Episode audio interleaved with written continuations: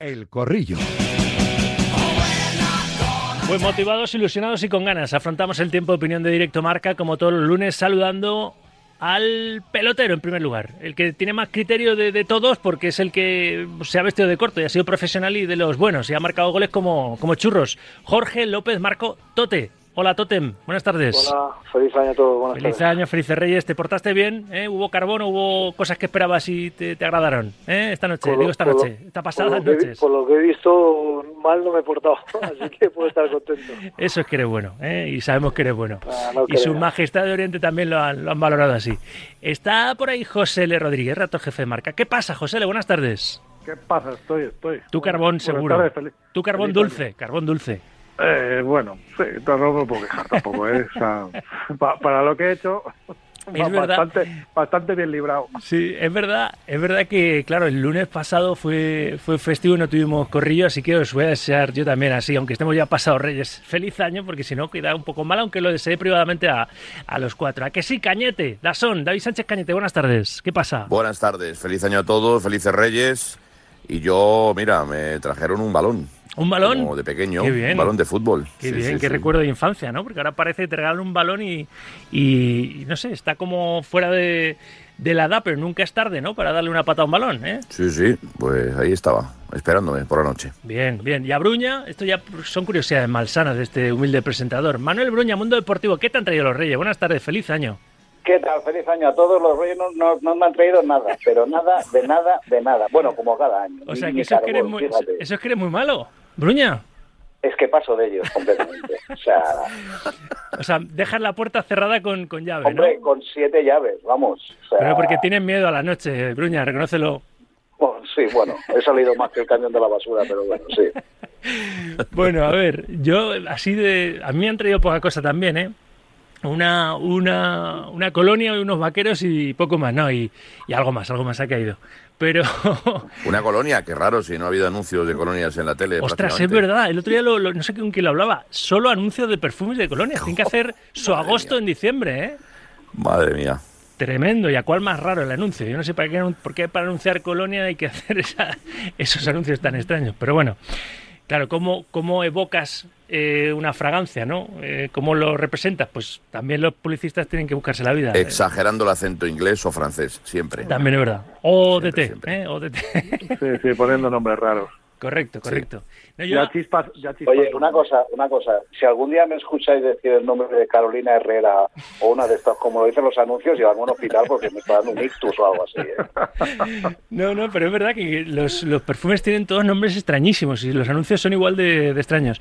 Yo, Pero- mi, re- mi recuerdo de los Reyes es un año que me pasé como tres pueblos pidiendo y me dejaron los Reyes una carta diciendo que no había sido tan bueno para todo, para todo lo que había pedido. Muy, Yo soy muy Invictus, pero porque tiene forma de trofeo, como la Supercopa o, ¿Ah, sí? o la Champions. A mí me gusta Sí, sí. mucho, esto es publicidad y no nos pagan, pero Fahrenheit.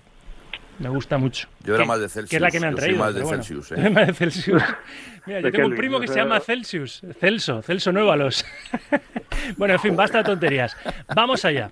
Eh, Tote, lo de la Copa. eh, puede pasar lo que pasó ayer en, en el Reina Sofía, ¿no? En el Unionista Villarreal, que de repente, pues claro, al equipo de Primera Federación se le bajen los, los plomos tal cual. ¿eh? Se, se, se apague se apaguen los focos y haya que, que reanudar esta tarde. Dicen que el Villarreal no tenía muchas ganas de jugar, algo que negaron los del submarino en un comunicado, pero lo dijo el propio presidente del equipo salmantino. Son cosas que pasan en la Copa, ¿no, Tote? Bueno, eh, yo por lo que vi sí se podía jugar, había luz para jugar en un momento dado. Lo que pasa que, bueno, Marcelino es perro viejo y esas cosas las maneja bien, son gente con mucha experiencia y vería quizá que su equipo no estaba muy sobrado para ganar el partido y, y lo dejó para el día siguiente para, para dormir, descansar y el día siguiente Dios dirá. Es que iban No, 1-1 yo creo- en la prórroga, ¿eh? cuando se, se apagó la un, luz. un estadio lleno, efervescente, y hoy pues, posiblemente a las cuatro y media no puedan ir los mismos. ¿eh? Claro. Que sí, la- eh, está claro, a quién beneficia A mí- que se A juegue. mí lo que me parece, a mí lo que me parece mal es que permitan eso. O sea, tiene que haber una persona Debería que estar protocolarizado, ¿no? Es por así árbitro, decirlo, ¿no? Yo creo, que, yo creo que es el árbitro el que tiene la, la Creo que hay un, decisión ju- final. un juez de competición de fútbol no profesional que es quien acaba dictaminando, pero después de lo que le diga el árbitro, claro. Claro. claro. No, Sí, la, sí. la- la decisión hay que tomarla ahí en, en caliente con los dos equipos. Si hay unanimidad, se adopta la decisión de los dos. si no la hay, es el árbitro que tiene que terminar por decir. Así que al final, pues.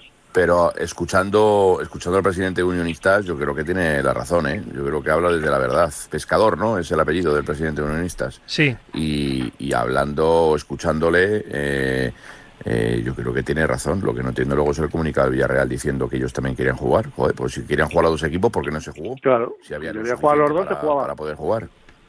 De hecho, Claro, si, sí, yo no lo entiendo. de hecho, si Yo- queréis, yo podemos creo- escuchar, mira, Bruña, lo que, No, no, digo que, lo que que yo es dijo, creo- no, por escuchar a Roberto Pescador, que es a quien Sí, sí, aludía sí, sí, sí. Cañete, es el presidente del equipo salmantino, y dijo ayer esto, después de que se suspendiera y se aplazara hoy el, el partido. Nosotros teníamos la voluntad de continuar, el Villarreal creo que no. Es que el comunicado pone que los dos habéis puesto de acuerdo. O sea, es mentira el comunicado. no los- yo no sé si es mentira o no es mentira, pero yo creo que la voluntad que ellos tenían no ha sido realmente la de jugar el partido, creo, ¿eh? por lo que se ha estado comentando en- dentro entre los delegados y con los árbitros. Manel, No, digo que a mí me parece que eso no se puede hacer más que nada porque estás perjudicando a unionistas. Porque Eso en ese es. momento del partido, tal y como estaban, unionistas tenía la posibilidad de, de, de- de- de ganar a un equipo de primera. Ahora, mm, que ya han pasado eh, horas, que se juega una hora que no es por la noche, que también allí hace frío y también influye. Eh, Marcelino ha tenido tiempo, los jugadores, para reflexionar y hacer cambios. A mí me parece que eso es injusto para unionistas. Sí, y detalles feos de equipos de primera división de la élite con equipos de primera o segunda federación este fin de semana en la Copa del Rey. ¿eh? ¿como cuáles? Detalles feos. ¿Como Como cuáles? Lo de ayer de Xavi Hernández lo en el de banquillo Xavi de Hernández y hermano. Bueno, no sé si habéis pues, escuchado vamos. a Adrián de Mesa, que es eh, delantero, pasó por la cantera del Barça, he charlado la primera hora con él, delantero de- del Barbastro, que ayer marca ese, ese 1-2, ¿no? Luego el partido acaba 2-3 con el pase del 2-3. conjunto de Xavi, pero claro, Xavi es que de jugador ya era así de pesado, cuando a mí me lo dijo Muñiz Fernández, ayer lo recordaba, eh, creo que que no es Juanma Castaño también en el partidazo, a mí el barman de este programa, César Muñiz Fernández, ya me dijo hace mucho tiempo, y lo escucharon los oyentes, que como futbolista era el más pesado. Eh, Xavi Hernández, que les comía la oreja a los árbitros en todo momento, y ahora lo hace con el cuarto árbitro. Entonces, claro, yo le he preguntado a Adrián de Mesa y le he dicho, ¿pero qué pasó exactamente? Y me ha dicho que fue un malentendido, que algunos jugadores del banquillo se pensaban que estaban, estaba Xavi increpándole a algún compañero del Barbastro. Y no, le está diciendo al cuarto árbitro de la prolongación, no sé qué. Entonces, por eso hubo ese momento de tensión, pero que se aclaró todo. De todas formas, Xavi está raro, está nervioso. Porque su equipo no juega nada Sí, y porque- Tote ayer volvió a, a- a pasar por la mínima, a sacar los partidos con, con muchos apuros. Bueno, yo creo que no está dando con la tecla. No da con la tecla. Eh, Xavi, como, como yo me imagino que le podía pasar en su momento, fíjate, a Maradona o ese tipo de jugadores que han sido tan grandes, tienen una idea del fútbol que no se dan cuenta que, que no pueden llevar a la práctica y que sus jugadores no pueden jugar como a ellos como ellos jugaban. O co- Entonces él tiene que adaptarse a la, a la plantilla que tiene, que tiene un plantillón, pero eh, tiene un modelo muy, muy, muy exclusivo y yo creo que tiene que dar una vuelta de tuerca, ¿no? Porque, porque, porque no, porque Barcelona no está generando juego y porque, por ejemplo, el juego va a tener un problema con los Asuna. Fíjate que un partido que tendría que ser el Barça muy favorito no lo es. No lo es porque no está jugando bien al fútbol. Pero yo creo que estos entrenadores, es lo que te digo, tienen una idea la metida a la cabeza y la han, la han llevado siempre a, a la máxima expresión, como ellos jugaban, como entienden el fútbol, que hay veces que no tienes plantilla para eso. Yo le vi a él decirlo en una rueda de prensa que nos olvidáramos de los Xavi, o sea, perdón, de los Iniesta, de ese de ese Barça que eso no iba a volver. Estoy totalmente de acuerdo, pero pero él tiene que meterse eso en la cabeza, ¿no? Porque con los jugadores que tiene no puede no puede buscar la excelencia del Sí, fútbol pero- porque, pero- porque no lo tiene pero- para eso. Pero Tote, eso es una cosa, pero lo que no puede hacer es estar quejándose a los árbitros y a los cuartos árbitros en cada partido y hasta con el barbastro. Es que eso es lo que es que es lo que no puede ser porque eso sí que eso sí que demuestra que está mal, que está muy nervioso, que, que Pues no le funcionan las cosas como él quiere. O sea, los jugadores evidentemente eres consciente de que no está Xavi- no está él mismo, no está Iniesta, pero es que a mí es que yo lo veo muy nervioso en la banda en cada partido y se queja de todo con todos y es que si ya te quejas hasta con el Barbastro es que las cosas están bastante mal allí dentro. Sí, estoy de acuerdo, pero fíjate, yo muchas veces que voy a los campos y otras veces que yo me veo mil partidos al día, eh, hasta un tipo, el tipo más tranquilo que para mí es Ancelotti, que es un tipo que tú le ves en la banda, y hay días que cuando la cámara le coge dices, tú no puede ser, chico, no puede ser que estés el rato, o sea, fíjate hasta Ancelotti. Yo creo que tiene un estrés y se ponen, al final ser entrenador es complicado, es jodido, es, un, es una profesión que cuando las cosas van mal te dejan solo, y esa presión ellos la llevan por dentro, ¿no? Y, y hasta Ancelotti ya veces que veo la banda y digo, no puede ser que este hombre esté como está. Si son, son jugadas que no parecen trascendentales para eso. Pero es verdad que, que, bueno, que yo lo veo nervioso, no le veo que esté disfrutando de su profesión. Yo creo que Xavi siempre fue un poco así, ¿eh? Hmm. de jugador, efectivamente ya te lo decía, te lo decía Muñiz y, y yo creo que yo le recuerdo eh, ya con sus cosas y sus y sus argumentos y sus lecturas de partido. Porque, claro, es- eh, tiene menos relevancia cuando ganas casi siempre, ¿sabes? Cuando pierdes es cuando aflora, y, pero y, y como perdía poco, pues eh, salía salía poco esa esa esa vena de, de Xavi. Xavi lo hizo muy bien el año pasado, es el mismo entrenador. Eso es lo que Eh, llama eh, la atención. claro, Porque eh, equipo no creo- defiende bien este, Es- este no, año. yo creo que es, es un poco es un poco esclavo de sus palabras. Él, él quiso eh, presentarse a la nueva temporada hablando de que ahora era el momento de empezar a jugar bien, que el año pasado había sido el momento de ser seguros, firmes, ganar una liga eh, con unos o ceros y él es eh, él representa otra escuela. Él al final eh, ne- necesita alimentar un poco su, su papel y su y su y su figura como como heredero de Guardiola y de Cruyff y del estilo Barça. Bueno, Claro. pues yo creo que el Barça no está en ese momento. El Barça está en el momento de volver a lo del año pasado para competir porque no tiene calidad, ni calidad ni cantidad de jugadores para hacer lo que por lo que hacía. Es que- y lo ha dicho él en la rueda de prensa diciendo no, no, no tenemos un Xavi, no podemos venir. pues pues juega con lo que puedes al- con lo que tienes. Ese es el buen entrenador. Es que el era- que saca buen partido Ahora- a sus jugadores. Creo yo. Es que ahora mismo lleva los mismos goles encajados que en toda la temporada pasada en Claro. Barcelona. O sea, es que ha, cambiado diametralmente el equipo. eh, tiene centrales que no saben salir con el balón controlado. Si no está de John, el, el equipo sufre muchísimo con todo lo que tiene arriba, con todo lo que tiene en medio, con todo lo que tiene atrás. Como ha dicho Tote anteriormente, que tiene un plantillón, no le está sacando nada rendimiento. Lewandowski está desquiciado. Joao Félix juega muchísimo de titular, pero no termina nunca los 90 minutos jugados, ya tiene problemas o, o algo le está pasando con, con el jugador portugués.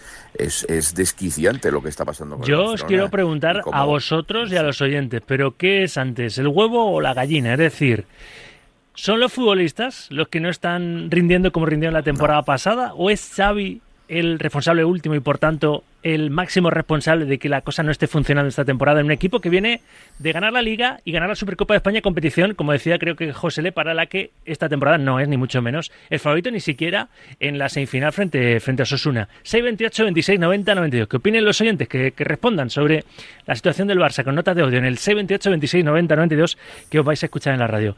Eh, Tote, ¿qué respondes tú a eso? Bueno, yo estoy de acuerdo con, con lo que estáis comentando. El Barcelona el año pasado gana la Liga jugando partidos muy malos, pero la gana porque te defendían y te comían. Había una intensidad defen- de- eh, defensiva espectacular. Tras pérdida te comían todo, lo de medio del campo, lo de atrás. Hoy el nivel, pues por ejemplo, Araujo y el nivel de Araujo es pobrísimo. Está muy por debajo de lo que ese chico puede dar. Conté igual, todos los jugadores están a un nivel muy bajo. Les creas mil ocasiones de gol al Barcelona. Y entonces, hasta que no arregles eso, a partir de ahí creces pero si hay, pero si atrás tienes la, la, la, la blandura, tienes está todo el mundo, ¿no? te, te, te llegan por todos los lados, no es posible, o sea, no puede aspirar a ganar ningún título concediendo todo lo que concede defensivamente. No, es que no hay un equipo que haya sido campeón así, es imposible. Yo creo, yo si me permitís, yo creo que eh, eh, Busquets, eh, que el nombre clave es Busquets. Desde que se marchó Busquets este pasado verano, el Barça es otro.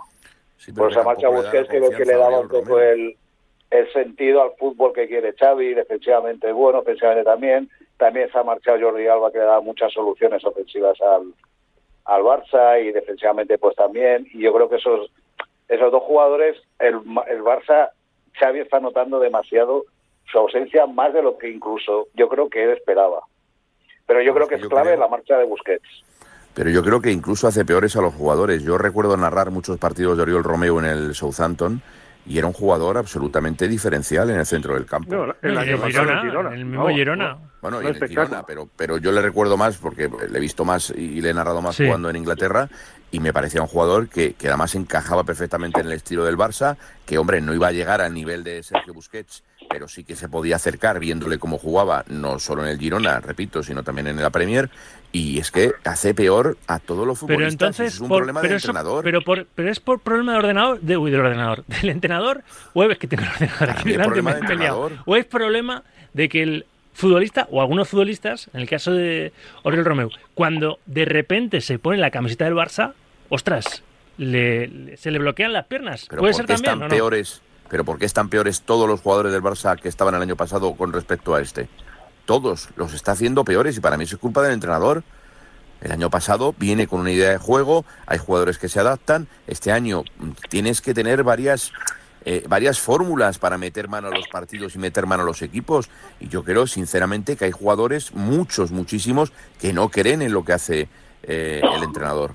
Yo estoy absolutamente convencido. Lewandowski es peor que el año pasado, como decía Tote, eh, Araujo es peor que el año pasado, Oriol Romeu no entra. o sea, estamos hablando de, de, de, de, una plantilla que es un plantillón de jugadores que perfectamente pueden marcar la diferencia en las tres líneas, defensa, centro del campo y delantera, y no lo están haciendo. Pero vamos a las posibles causas. ¿Es porque no cala ya, como la temporada pasada, el mensaje de Xavi? Claro. Porque ellos han bajado su propio rendimiento, porque, como les criticó Xavi, han perdido hambre, falta, lo dijo en una de las eh, ruedas de prensa muy comentadas, eh, falta ambición, falta, falta hambre, ganas de, de ir a por el partido. ¿Cuáles son las razones, Jorge? Bueno, mira, yo siempre es verdad que siempre te acuerdas muchas veces de los que no están y no es justo, pero es verdad que hay bajas que son para mí muy importantes. A mí lo de Pedri, yo creo que Pedri le da otro aire al Barça. Cuando Pedri está bien, es otro Barcelona. Fíjate, la de Gaby. Gaby que parece que no es un jugador espectacular en cuanto a talento, pero es un jugador que te da mucho, te da carácter, te muerde. Eh, entonces hay bajas han sido la de Frankie de Jong todos los meses que no ha podido jugar, es otro otro tipo que para mí es el único jugador. Sí, no han tenido continuidad en el centro del campo esos jugadores, ¿no? exactamente. Frankie de Jong para mí es el único jugador que podría haber jugado hace 10 y 15 años en el Barça, hubiera tenido sitio. O sea, que son bajas que son importantes, ¿no? Y todo eso cuesta. Pero pero bueno, pero al final yo siempre digo lo mismo, la culpa es de todos bien. Xavi está poniendo a los jugadores en su sitio. O sea, Lewandowski pues, se puede quejar de algo, bueno, pero estás jugando de nueve, no estás jugando de lateral izquierdo. Al final, el jugador tiene una responsabilidad y más este tipo de jugadores con todas las guerras que tienen encima, con toda la, experiencia y la madurez que tienen, ¿no? Entonces, ¿solo Xavi es culpable? No, no me lo parece, porque cuando no das dos pasos seguidos no puedes culpar al entrenador. Otra cosa es que el entrenador te ponga en una, posición donde tú no recibas, sino donde tus cualidades no, no, no, las puedas sacar a reducir. Pero, pero hay jugadores, hay jugadores en el medio del campo que dan la espada al balón, no la quieren ni ver. ¿Estás de acuerdo, eh, eh, José Le, con Tote? Sí, sí, sí. Eh, evidentemente no, no, no puede ser la culpa solo de uno, pero que que, el equipo no funciona, en eso eso no, ayuda. Y, y, luego también está el discurso de Xavi en la rueda de prensa que es que eh, parece convencerte de lo contrario, que no, que hemos jugado bien, como el día del Girona. O sea, y el Girona yo me quedé absolutamente perplejo. ¿eh? Eh, no, no, hablo de, otros partidos. Ayer, ayer, bueno, ha jugado bien, pero vamos, que, termina pasando las canutas y al final hay mucha diferencia. Pero, por ejemplo, ese día, el día del Girona, que os habéis diciendo que habíamos podido ganar, pues sí, hombre, claro, faltaría eres el Barcelona en tu casa pero es que es que todos vimos que había habido un equipo muy superior que sabía mucho más a lo que jugaba que, el Barcelona y eso de, eso se trataba en, eso yo creo que a Xavi le, le, traiciona ese papel del, mm. diablo pero pero sí creo que los jugadores no se ponen de rositas ¿eh? que hay muchos que han bajado los brazos de una manera bastante clamorosa. Bueno, ¿qué opinan los oyentes? Que ahora les escucharemos en una nueva tanda con notas de audio en el 78 26 90 92. Miramos ya la Supercopa. El miércoles, primera semifinal, partidazo derby en Riyadh entre el Real Madrid y el Atlético. Claro, tema polémico. Viendo cómo está el Madrid, viendo cómo está el Atleti, eh, los dos vienen de clasificarse para octavos de, la Copa. El sorteo esta tarde a las, a las seis y media, después del Madrid ganar a la Arandina y el Atlético al, al Lugo, en el Juan Carlos Siguero y en el Ancho Carro respectivamente viendo también que el único precedente esta temporada es la única derrota que el Real Madrid ha encajado en Liga, que fue ese partido en el Metropolitano, partido de Liga, lo normal es que digamos, Tote, tú que eres del Atleti, que no hay, no hay favorito para el miércoles o favorito el Real Madrid, o incluso, abro la polémica, favorito el Real Madrid porque escuchando a Simeone, ellos siempre tienen que mirar primero hacia abajo y después que fallen el Madrid y el, y el Barça para poder hacer algo cada temporada. A mí parece que va a ser un partido muy igualado. Creo que los dos llegan prácticamente al 50%, que el Atlético de Madrid, tengo, tengo ganas de ver el partido por ver si veo al Atlético de Madrid, por ejemplo, del derby de la primera vuelta, ¿no? Si presiona arriba, si va por el partido del primer momento, si es atrevido, si hay cinco o seis jugadores en, en área contraria en cada jugada de ataque, y si hace eso, el Atlético de Madrid tiene muchas posibilidades porque tiene jugadores muy, muy buenos. Si no lo hace, pues bueno, pues veremos a ver qué pasa, pero, pero no veo un, un favorito claro. A mí el Madrid está sorprendiendo para bien por las bajas que tiene, cómo está ganando los partidos en el sentido de la madurez que está teniendo. Es muy difícil marcar un gol al Madrid, es muy difícil ganarle, tener la sensación, más allá de que futbolísticamente no hay partidos que no me gusta nada, no me gustó con Alavés, no me gustó con el Mallorca, no me ha gustado en Champions algunos partidos, pero sí tiene una personalidad para, para, para llevar el partido a donde él quiere. y bueno, y lo que te digo, Has ganas de obviado- verlo, pero pero, has- me parece muy igualado. Tote, pero has obviado mi maldad y mi malicia. Mi malicia es que yo entiendo a lo mejor el argumento de, de Simeone por diferencia de plantillas, presupuestos y demás a 38 jornadas, pero a un partido, a una semifinal, a un partido, eh, yo tengo ganas de que le pregunten mañana en la previa a Simeone quién es el favorito el miércoles. Es que un partido el Atlético de Madrid puede ganar a cualquiera Por eso. con esa plantilla. Que no O sea, creo que, le conceda el favoritismo al Real Madrid, el Cholo, mañana. No, y de hecho hace dos años, si no la, la famosa entrada de, de Fede a Morata, pues el partido será la, Sí, la sí. Supercopa se había decidido ahí, que luego tuvo que ir a, a prórroga de penalti, ¿no? Pero, pero bueno, ese, eso es un ejemplo muy claro. Y para mí no tenía a lo mejor tan buena plantilla como tiene ahora, fíjate. ¿Qué pensáis el resto? Cañete. Yo creo que está, yo creo que está más, igualado, más igualado que el partido de Liga. Fíjate que llegaba el Madrid mejor y sin embargo mira lo que pasó. A mí el Atleti me parece que está, está en buen nivel y no, no creo que sea que haya un favorito en absoluto. Y es lo que dice, entonces tiene- tiene toda la razón. El Atleti es capaz de ganar a cualquier equipo del mundo a un partido, a cualquiera. Yo no estoy de acuerdo porque yo creo que el Real Madrid ahora mismo tiene más argumentos para, para vencer al Atlético. Yo creo que la llegada o la irrupción de Brahim, el otro día el partido que se marcó Arda Güler, eh, no está echando de menos a los lesionados, solo tiene a Lucas Vázquez, aparte de los, los tres con, con los ligamentos en, en la enfermería, como decía Ancelotti. Eh, a mí el Atlético de Madrid creo que me deja mucho que desear en defensa y eso que arriba tiene la mejor dupla posiblemente de la liga. Con Sobre todo Griezmann lejos del. Metropolitano, porque en casa pues, han encadenado 20 victorias, lo Sí, sí, recuerdo. sí. Por eso, por eso está el empate del Getafe. Pero, pero repito que no sé, no sé hasta qué punto es, es eh, igualada la, la eliminatoria, el partido. A un partido solo puede pasar cualquier cosa. Lógicamente el Atlético de Madrid está haciendo muy buen papel. Ahí están esos partidos en casa, pero vamos a ver lejos del Metropolitano, aunque sea en Arabia, eh, vamos a ver lo que sucede. Yo creo que el Real Madrid llega en un estado de, de forma total, absoluto y, fantástico. Y el Atlético de Madrid arriba tiene dinamita, tiene pólvora. A mí Correa es un jugador que me encanta, aparte de la dupla de Morata de Grisman. Pero vamos a ver atrás, porque no toca. Dice que el Atlético de Madrid se quiere refor- reforzar con un 5. Eh, la tecla de los centrales no, no, no termina de funcionar, la parece Simeone, que eh, siempre otros años el equipo del Cholo ha sido muy fiable atrás y este año parece que no lo es tanto. ¿Qué opinen los oyentes, no? Con nota de audio en el C28 26 90 92 a propósito del, del favoritismo, ¿no? De cara a esa primera semifinal de la Supercopa de España el miércoles a las 8 de la tarde entre el Real Madrid y el Atlético Madrid. Eh, Bruña, ¿faltas tú por, por dar tu opinión? Sí, es que tampoco, eh, a ver, es que es un partido de... mm, A ver, esta competición, si la ganas es maravillosa, si la pierdes, eh, te, te empiezan a salir todas las dudas, los fantasmas, todo esto, porque me acuerdo el año pasado que, que el Madrid perdió y, y el Barça reaccionó, o sea, ganó la Liga gracias a que ganó la Sí, Supercopa. pero la gana el Madrid, no sé si estás de acuerdo conmigo, yo estoy intentando pinchar un poco al personal. La gana el Madrid parece que es a beneficio de inventario. La gana el Sí. Barça porque venía donde venía y cómo fue la Sí. celebración el año pasado de la Supercopa Azulgrana. Sí, sí, pero, pero, pero el Barça, gracias a que ganó la Supercopa, eh, acabó ganando la Liga, porque le dio, le dio el empujón moral que, que, que no tenía, y a lo mejor este año le pasa lo mismo. Yo es una competición que es muy atractiva, porque son los cua- son- hay cuatro clubes, es, es muy bien, pero que eh, los clubes si la, que la pierdan, sobre todo si son Barça y Madrid, tienen más que perder que ganar. Y el Atlético, yo creo que tiene más que perder porque está a, eh, a, a cuánto está a 7 o 10 puntos de Madrid en Liga y si pierde contra el Madrid en las semifinales, pues eh, empezarán a pensar que ya es imposible remontar en liga, que, que va, o sea, va- va a generarse ahí una situación que no es nada cómoda para el Atlético. Y en Madrid si pierde también le van a entrar dudas. Pasa que en Madrid es una situación diferente, porque si pierde dice, vale, sí, hemos perdido la Supercopa. Vamos líderes en Liga, estamos en octavos de Copa, estamos en octavos de la Champions. La Supercopa en el fondo es una competición menor. Y es el que si la ganas bien y si la pierdes, se empezarán a... Yo que quiero que yo... Me encantaría que la ganase Osasuna, mira lo que te digo. Para acabar con todas estas tonterías de Supercopa. Sería un puntazo, la verdad, pero por lo que dices tú de todas las tonterías de la Supercopa, los oyentes opinan ahora, pero el último melón que vamos a abrir y nos va a ocupar apenas cinco minutos y, y os despido, eh, como primera tertulia de la semana está, está bien, es, la pregunta la hago ya, ¿habría que acabar con el rollo este por más de, de que haya mucha pasta en juego y, y demás, el dinero muy goloso de la Supercopa de España en Arabia y traérsela de vuelta a casa, sí o no? ¿Acabar con este legado, que es de lo poco que queda del legado de Rubiales, sí o no?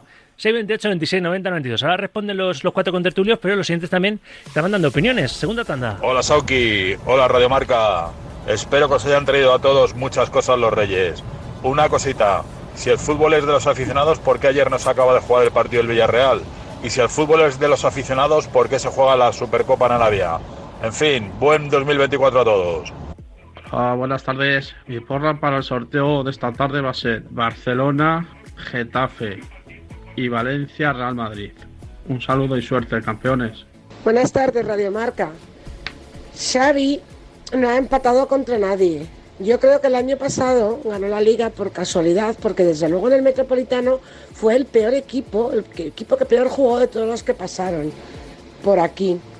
Entonces, me parece que es un poquito prepotente y que el karma le está cogiendo. Eh, Xavi me parece a mí que le falta mucha experiencia y muchísima humil- humildad sobre todo. Que se dedique a recortar el césped y a mirar la luna, que parece que eso se le da muy bien. Buenas tardes, Radio Marca. Me ha encantado, qué poética. la oyente.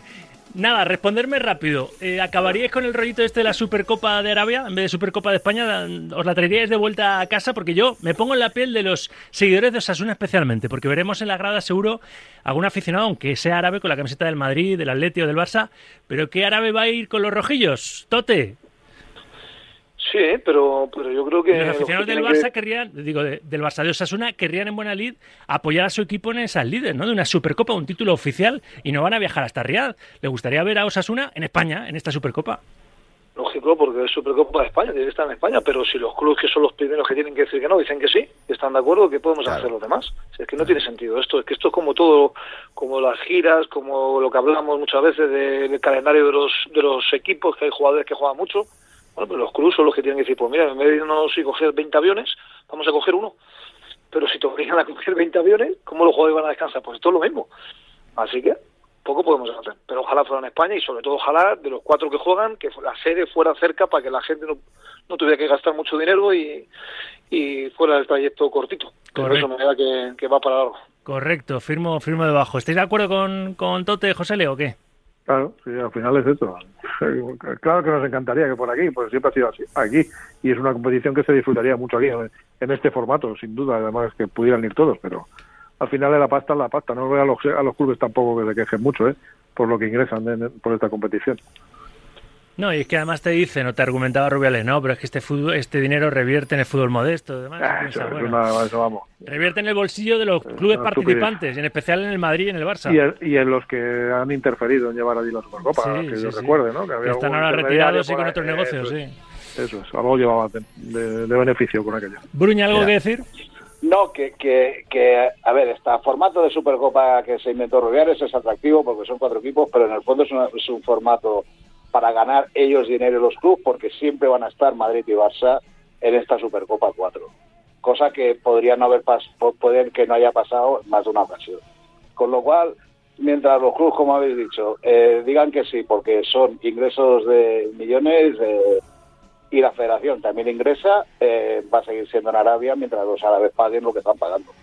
Y Cañete, ¿no ves, Que no eh, tendría que ser así, que tendría Bueno. que ser a cuatro en España. no ves que sea reversible tampoco, ¿no, Cañete? Para, para No. acabar, despedir el corrello. Bueno, se habla incluso de que la Copa del Rey podría también disputarse en una Final Four con los Pues nada, cuatro equipos. pensando en los aficionados. O sea, no sé si en una sede en España o fuera de España, pero ya se habla de eso. Fíjate la, la Copa del Rey de baloncesto, lo atractivo que es, que para mí es el mejor torneo que hay en España en, en el mundo del deporte. Entonces, bueno, y lo de la Supercopa, bueno, ya veremos si el Barça el año que viene la juega. Como quede tercero en Liga y no se meta entre los dos finalistas de la Copa, ¿quién le asegura que va a jugar el Barcelona la Supercopa Bueno, del año el, que viene? eh, el- el Madrid quedó el año tercero y jugó la Supercopa. ¿eh? Bueno, pero sería por por, eh, por quedado- porque se sacaron de la manga un ranking histórico de Sí, la sí, Copa sí, del. Rey. ¿eh? Ah, Hombre, vale, un poco teledirigido está el asunto, ¿eh? Pero, pero bueno. En fin, que lo tenemos que dejar aquí, que, que no sé si habéis sido buenos o malos, pero en, en la tertulia os portáis siempre como, como auténticos gentlemen, ¿eh? Como señores y como gente con sapiencia futbolera. Tote, gracias, un abrazo.